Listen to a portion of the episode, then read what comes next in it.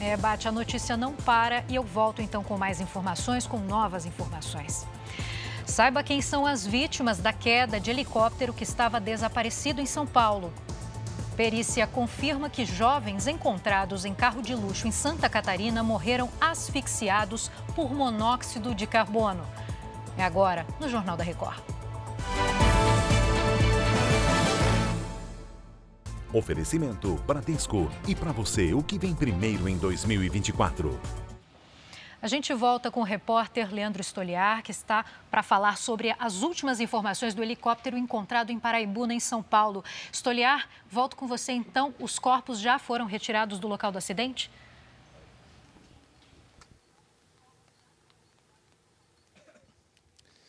Oi, Giovana, ainda não, está chovendo muito aqui nessa região de Paraibuna, muita neblina, pouca visibilidade.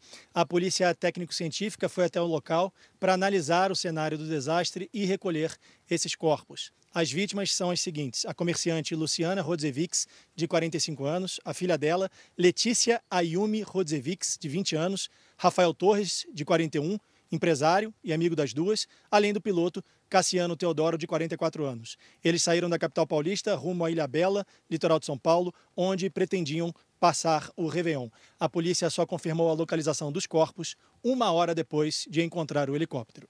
Giovana. Obrigada pelas atualizações. Um bom trabalho por aí.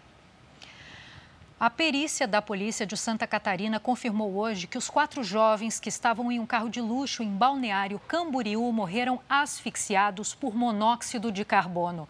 Laudos comprovaram que o monóxido de carbono entrou no carro pelo duto do ar-condicionado.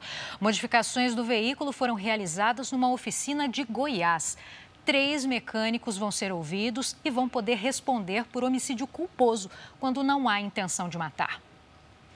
Fora do Brasil, dos Estados Unidos e o Reino Unido classificaram como uma autodefesa o ataque contra o grupo rebelde Houthis, no Iêmen. O objetivo dessa operação, segundo a Casa Branca e os britânicos, é reestabelecer a estabilidade nessa região. Pelo menos cinco pessoas morreram. Os bombeiros foram uma resposta, foram uma resposta aos ataques feitos, dos bombardeios, perdão, foram uh, pelos rebeldes contra navios comerciais no Mar Vermelho.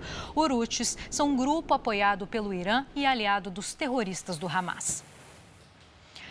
O chefe do tráfico de drogas uh, de uma das maiores comunidades do Rio de Janeiro foi morto em um confronto com a Polícia Militar. A repórter Natália Dovigo traz agora as informações. Boa tarde para você, Natália. Eu continuo aqui com vocês então. O tiroteio aconteceu em um dos acessos à Cidade de Deus, na zona oeste do Rio de Janeiro. O traficante Carlos Henrique dos Santos, de 52 anos, era conhecido como Carlinhos Cocaína. Ele estava em um carro com três seguranças que também foram baleados. Um deles morreu. Em represália à operação, criminosos mandaram fechar o comércio na região. Pneus também foram queimados para dificultar o acesso da polícia à comunidade.